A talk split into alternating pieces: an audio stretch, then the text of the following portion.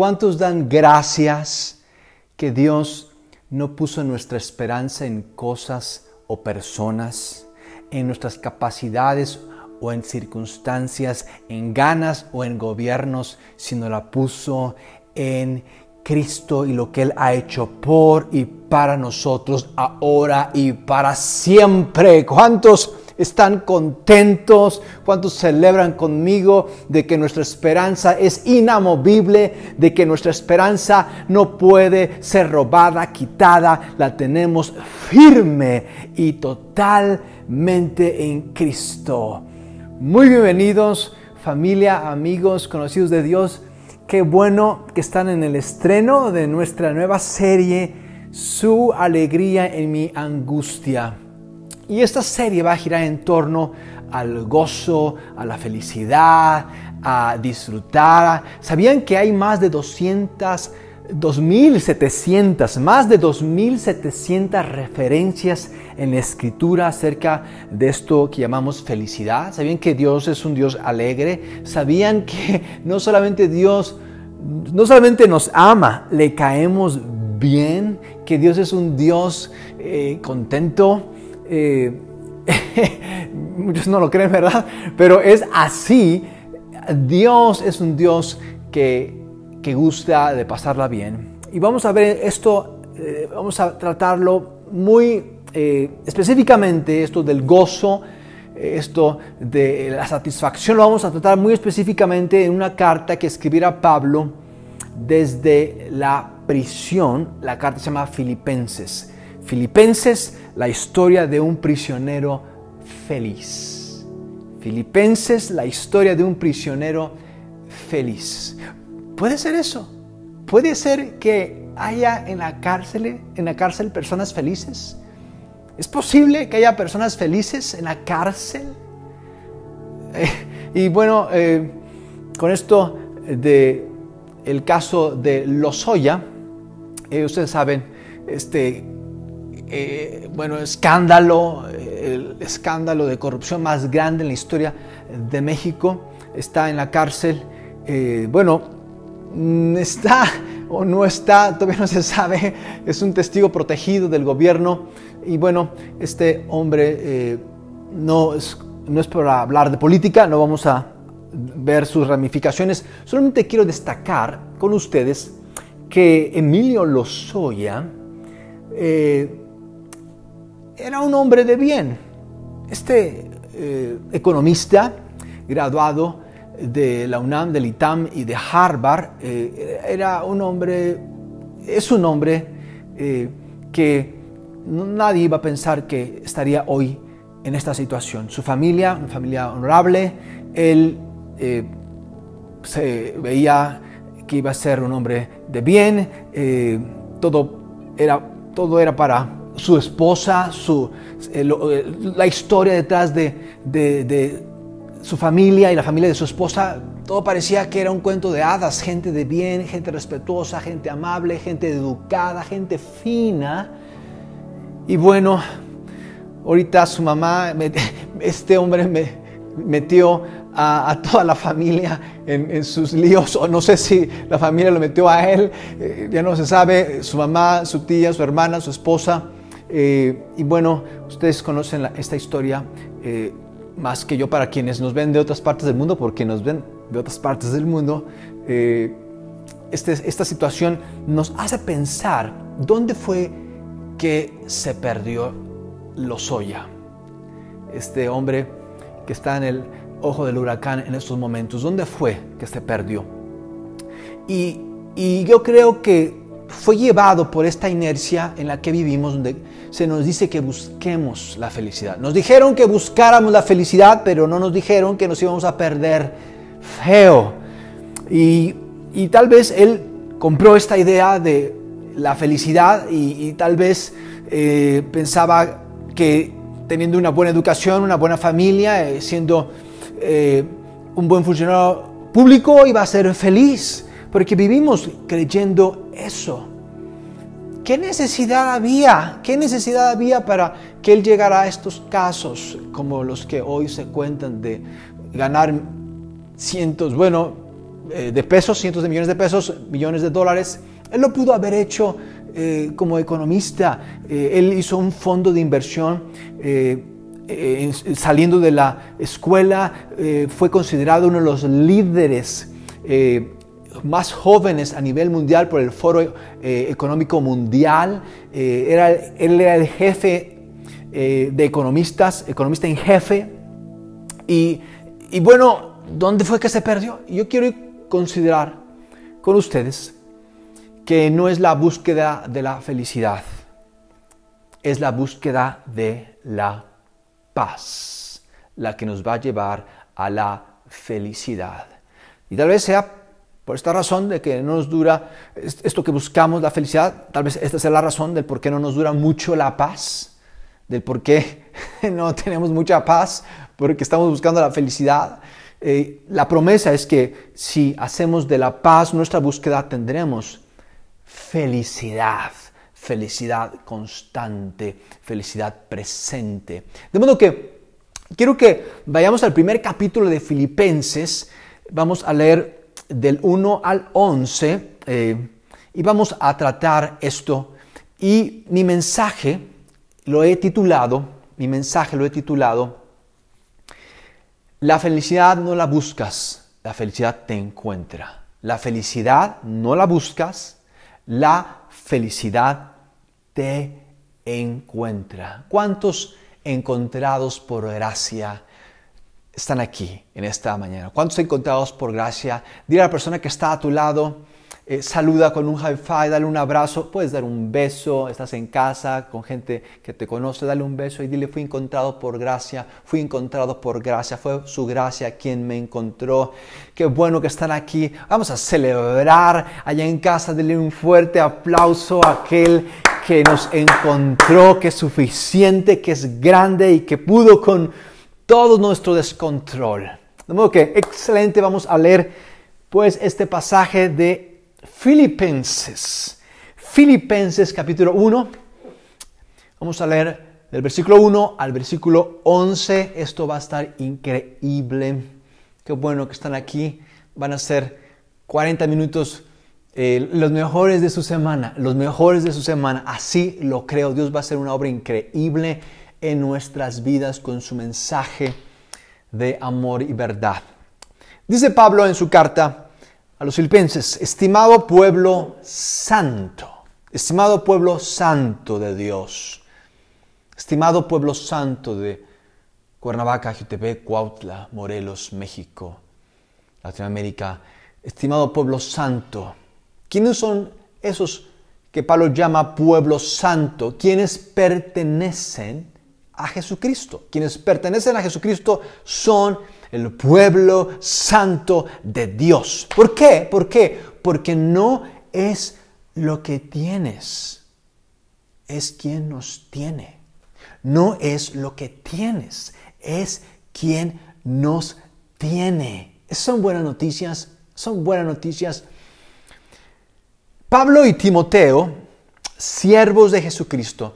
Eh, interesante, eh, quiero hacer una breve pausa en la lectura de este pasaje eh, Pablo escribió dos terceras partes de todo el Nuevo Testamento. Pablo fue este hombre que eh, llevó el cristianismo a todo el mundo porque por, si hubiera sido por Pedro se hubiera quedado en Jerusalén este mensaje, no hubiera pasado de Israel, pero Pablo lo llevó a todo el mundo conocido, todo el mundo conocido. Y Pablo escribió cartas a las iglesias que iba fundando en ese mundo conocido eh, y es algo interesante que Pablo siempre se refiere a esas iglesias como Pablo, apóstol de Jesucristo. Siempre se presenta así, pero es interesante que en esta carta no lo hace así. Llega así como cuates, Pablo y Timoteo, siervos de Jesucristo, ¿qué onda? ¿Por qué? Porque esta iglesia de Filipenses es una iglesia eh, que abrazó por entero esta causa, fue, fue de un gran corazón para esta causa. Y, van a encontrar, por ejemplo, en el caso de la iglesia de Corintios, eh, Pablo reprende y habla de cuán mal están y ya dejen su pecado. la de Gálatas, así también, bola de hipócritas, y ya dejen de, ser tan religiosos y, y, fingiendo. Pero en esta carta de Filipenses no hay una vez, en toda la carta, no hay una vez que se hable de pecado. No hay una vez que se hable de amonestaciones. No, no corrige a la iglesia. Ni una vez se habla de pecado y por 19 veces Pablo habla de cuán contento está con ellos, de lo alegre. De hecho, vas a, tú, vas a darte cuenta que en esta, yo les invito a leer Filipenses todos los días durante esta serie, nos va a hacer bien. Aquí vas a encontrar versículos célebres como todo lo puedo en Cristo que me fortalece y alegrense en el Señor. Sí, les digo otra vez que se alegren. Eh, la paz de Dios que sobrepasa todo entendimiento gobernará, cuidará sus corazones y sus mentes en Cristo Jesús. Eh, versículos que vienen de esta carta a los filipenses. Bien, Pablo y Timoteo, siervos de Jesucristo. Les saludamos a todos ustedes que viven en Filipos, a sus dirigentes y a los ayudantes de la iglesia. Es bueno que sirvas en la comunidad. Tal vez te toque ahí una dedicatoria. Gracias a todos los que sirven. Un aplauso a todos los que sirven y dan y y, colaboran en, comunidad. Son increíbles. Gracias por sus vidas. Dice Pablo en el versículo 2 que la paz y la gracia de Dios, nuestro Padre y del Señor Jesucristo estén con ustedes.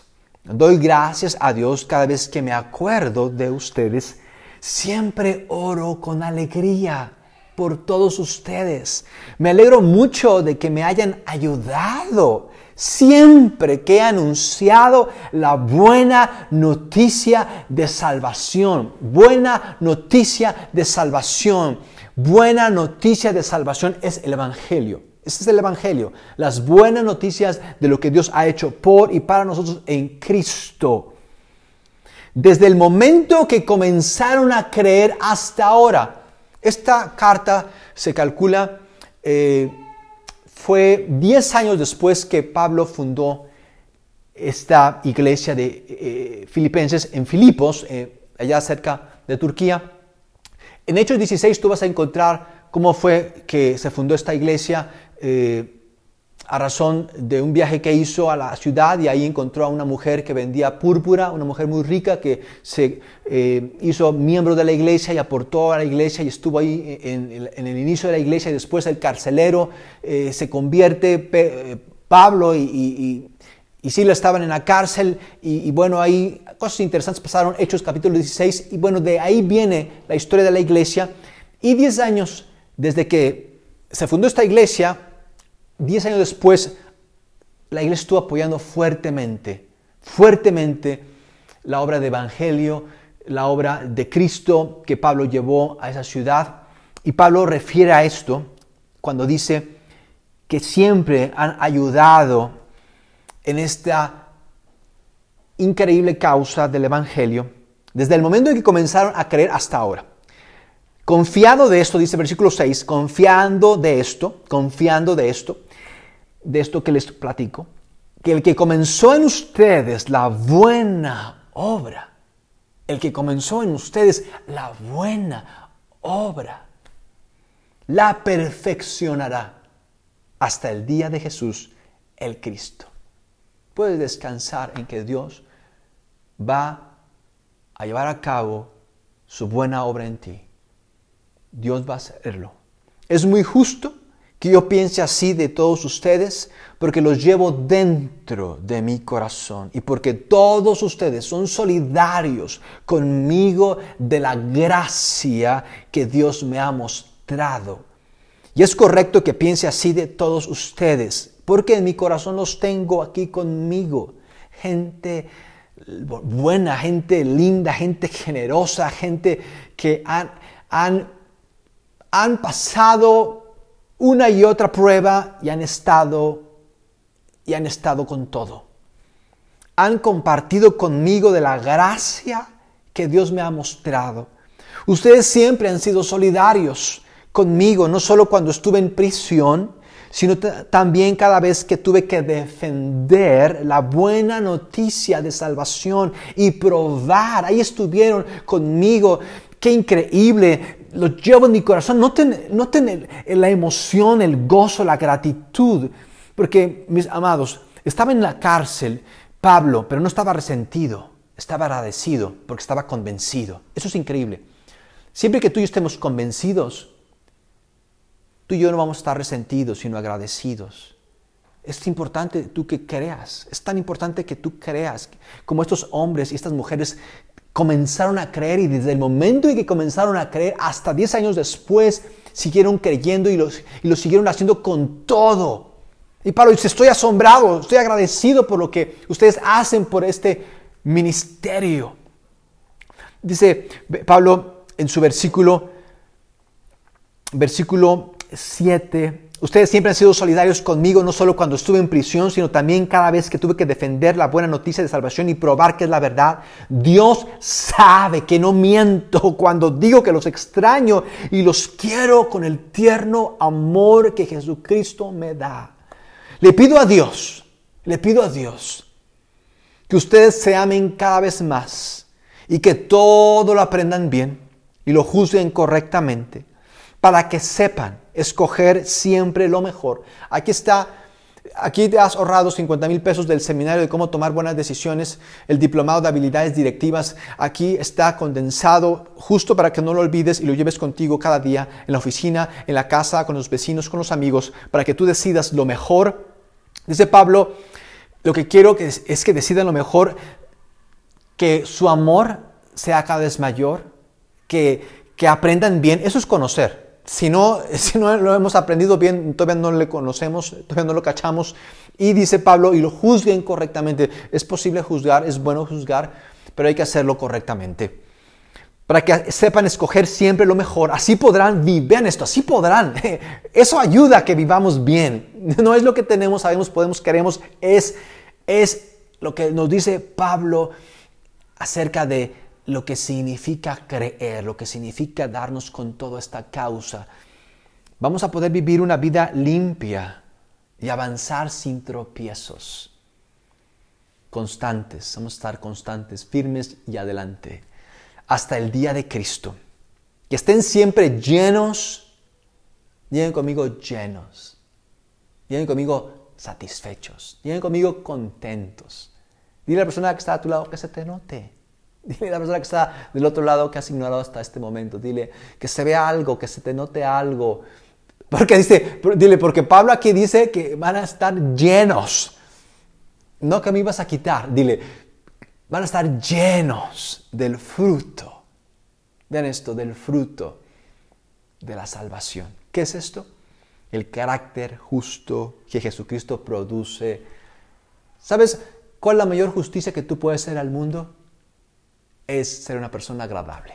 Ser una persona contenta, ser una persona que, eh, que, no digan, ay, ay, ay, ay, ya viene. No, eh, dijera Corrie ten Boom, esta mujer que, refugiada en los campos alemanes, imagínense dónde estuvo, cómo la sufrió. Y dice que seguir a Cristo, creer en Cristo, significa ir por la vida con la maleta vacía y una gran sonrisa. Eso significa creer en Cristo, ir por el mundo con una maleta vacía y con una gran sonrisa. E-, eso va a ayudar al mundo. Que Jesucristo produce porque esto, vean, esto es increíble, porque esto traerá mucha gloria. Yo sé que nos gusta gritar, gloria a Dios, y, sé que nos gusta eh, echarle porras a otros, ¿verdad?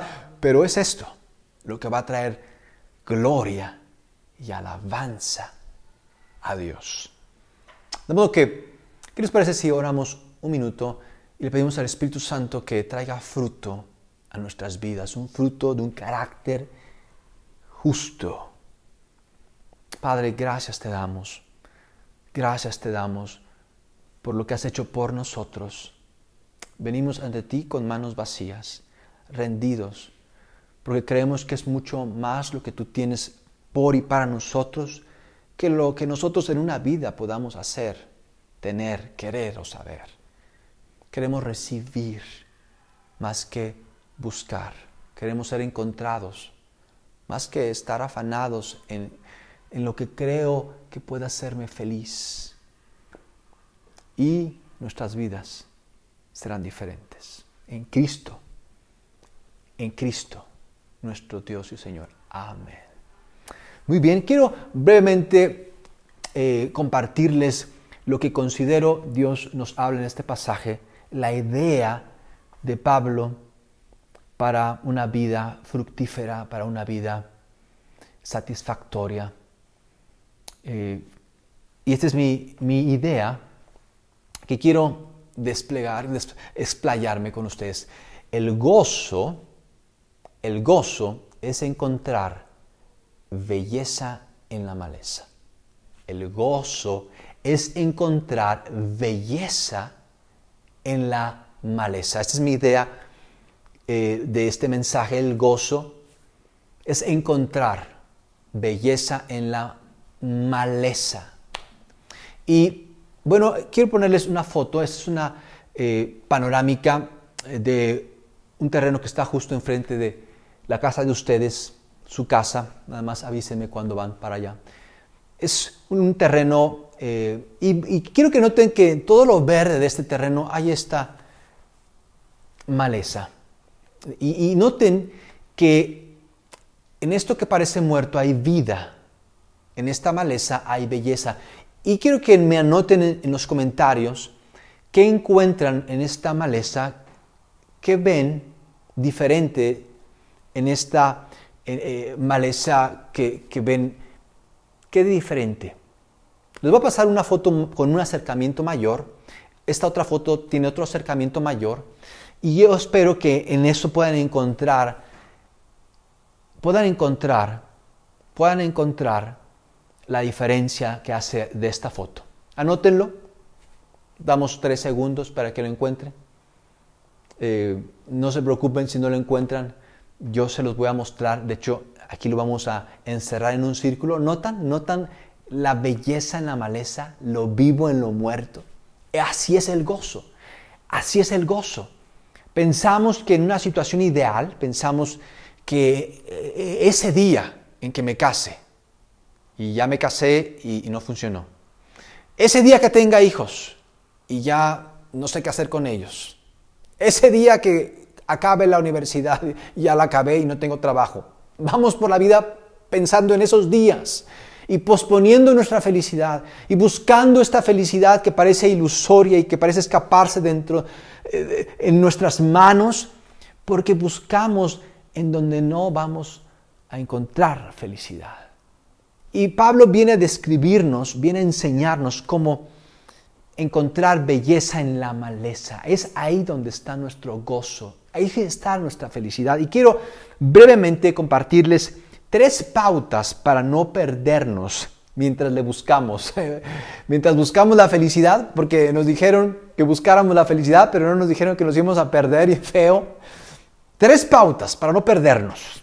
Tres pautas para no perdernos. Y la primera pauta es acerca de dar gracias por lo que no pasó.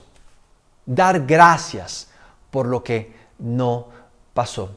Y esta es la historia de una joven que eh,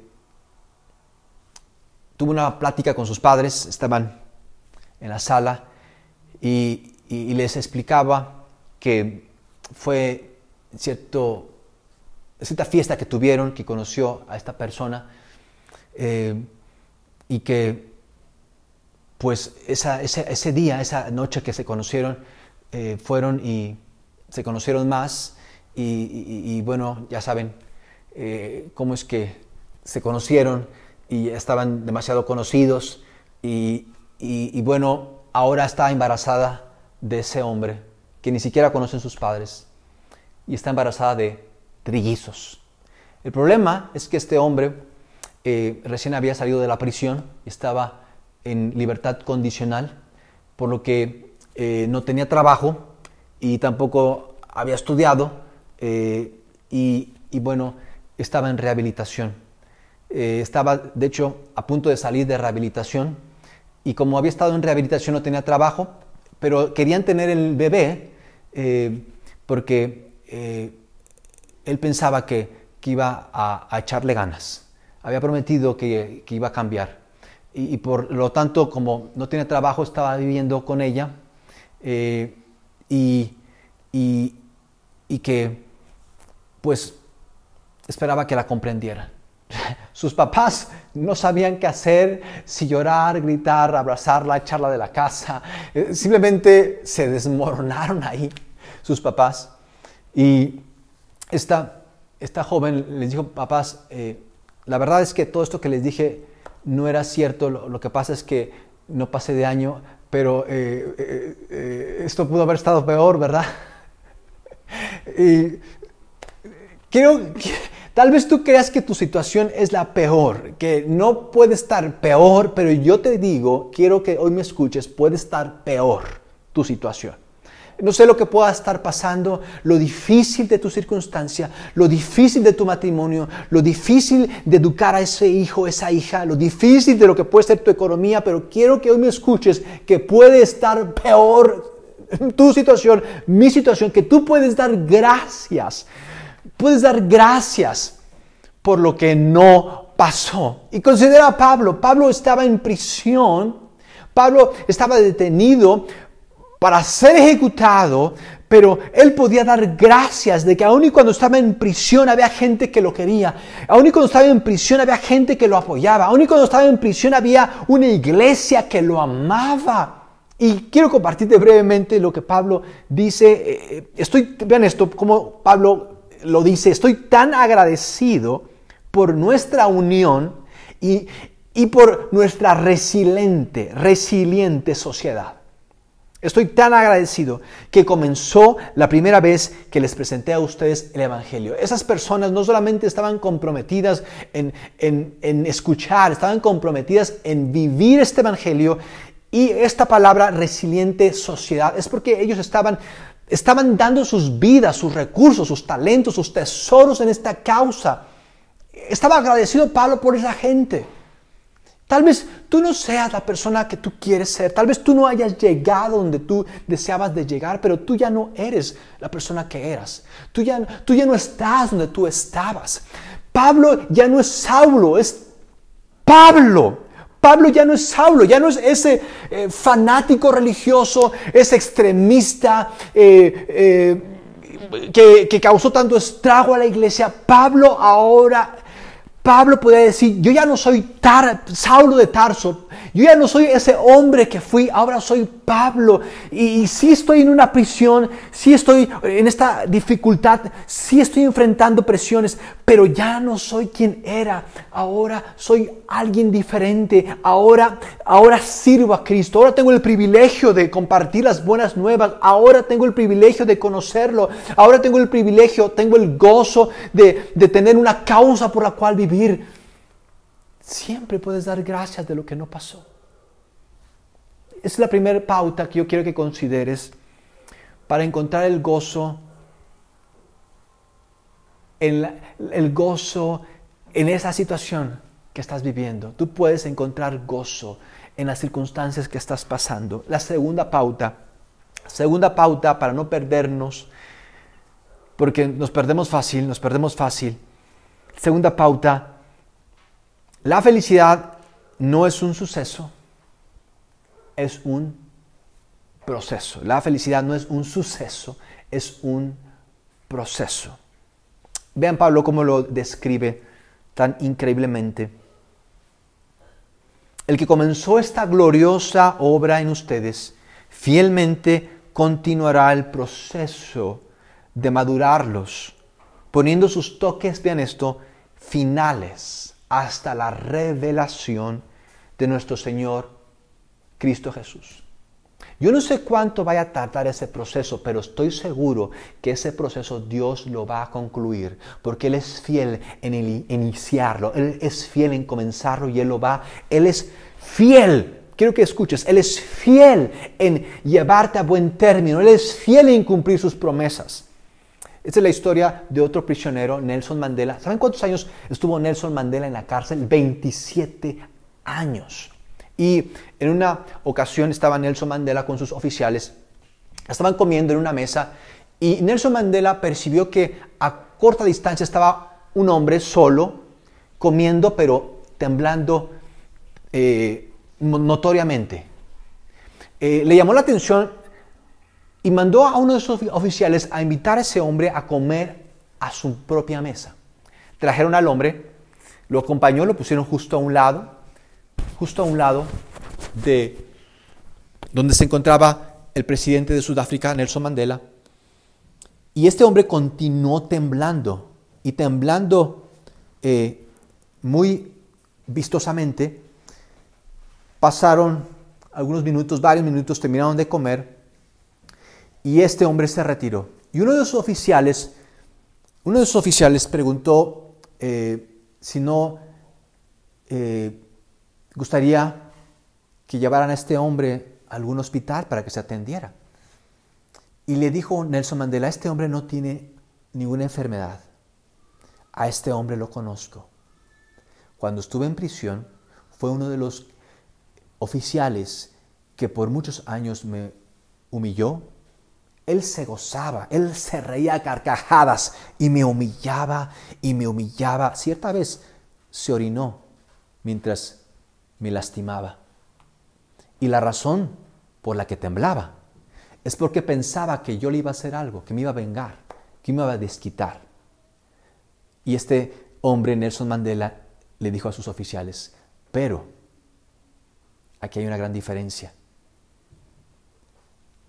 La venganza te destruye a ti, la venganza destruye familias, la venganza destruye empresas, la venganza destruye países.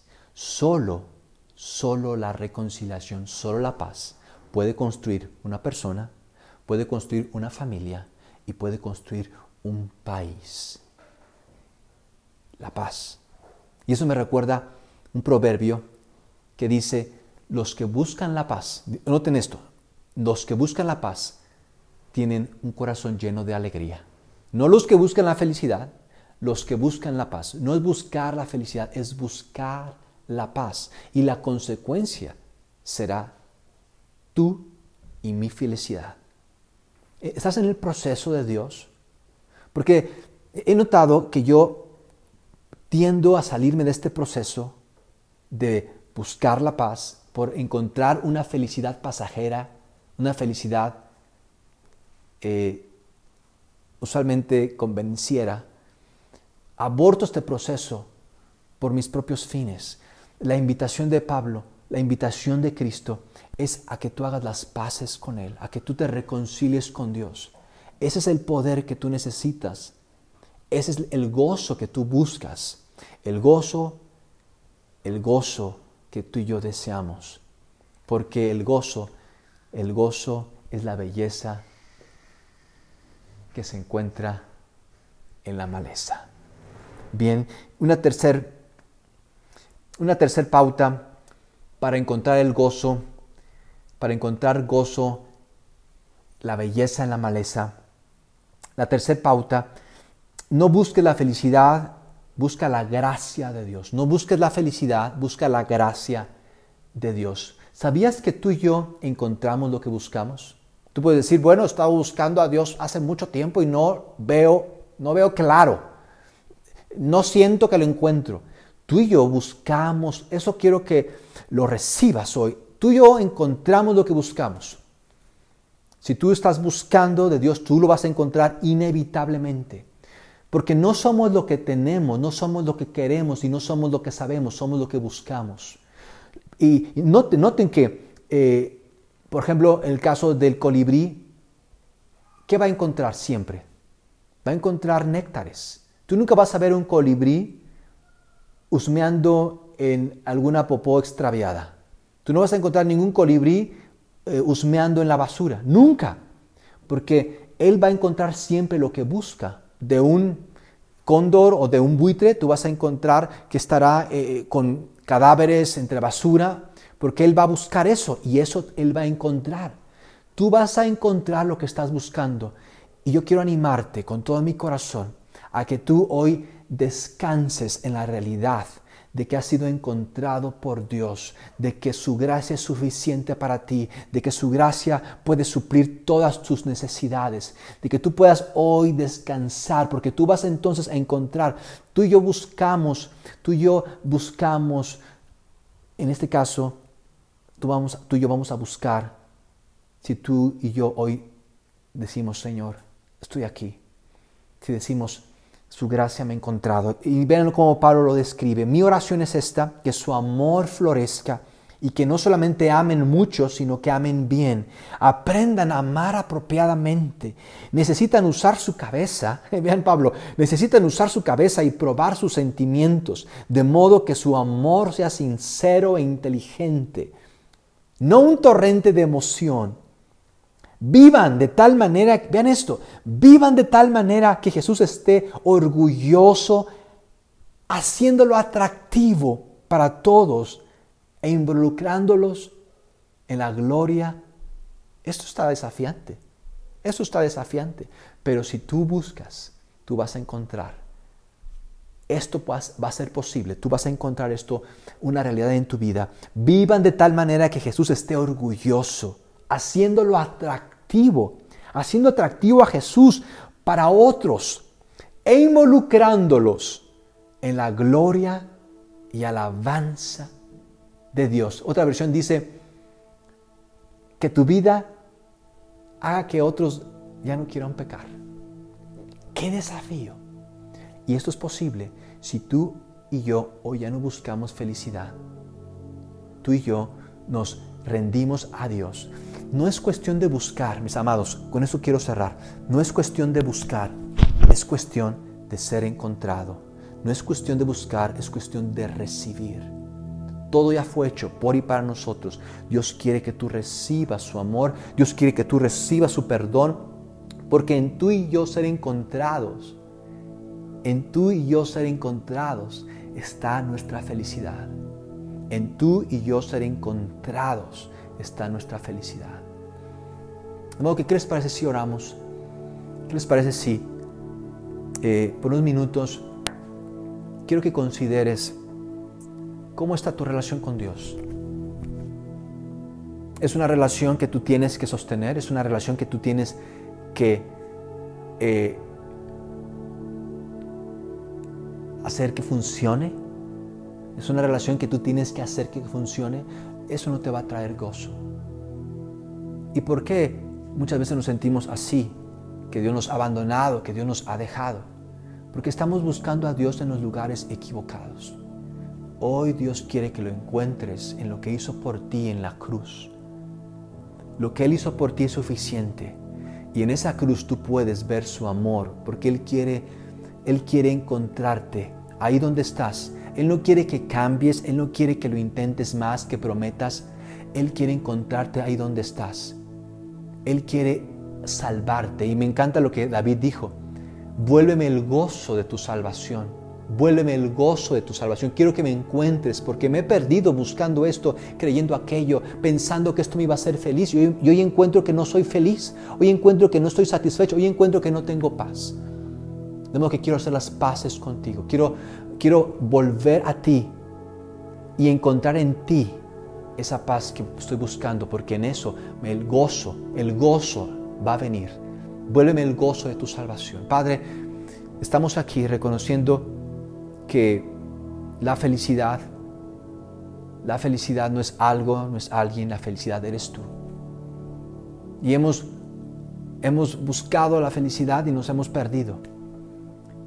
Y hoy queremos que nos encuentres. Aquí donde estamos, con nuestros problemas, con nuestras luchas, con nuestros pecados, sabemos que cuando finalmente nos rendimos y venimos a esta cruz, tú nos encuentras vez tras vez, vez tras vez nos encuentras, vez tras vez nos llenas, vez tras vez satisfaces nuestro corazón en lo más íntimo. De modo que en el nombre de Jesús, ahí donde, donde estás, haz esta tu oración yo oro en el nombre de Jesús que está viniendo a tu vida un gozo de Dios que es sobrenatural, un gozo de Dios que está rompiendo cadenas del pasado, cadenas de dolor, cadenas de insatisfacción, cadenas, ambientes. Está haciéndote una persona, la persona que Dios pensó fueras. De modo que en el nombre de Jesús te damos gracias porque hoy comenzamos, para tal vez muchas personas, hoy comenzamos, para otras personas, hoy continuamos en esa promesa que Dios tiene de hacer perfecta su obra en nosotros, en Cristo Jesús. Amén. Muchísimas gracias familia por acompañarnos. Excelente domingo, excelente semana. La esperanza tiene un nombre.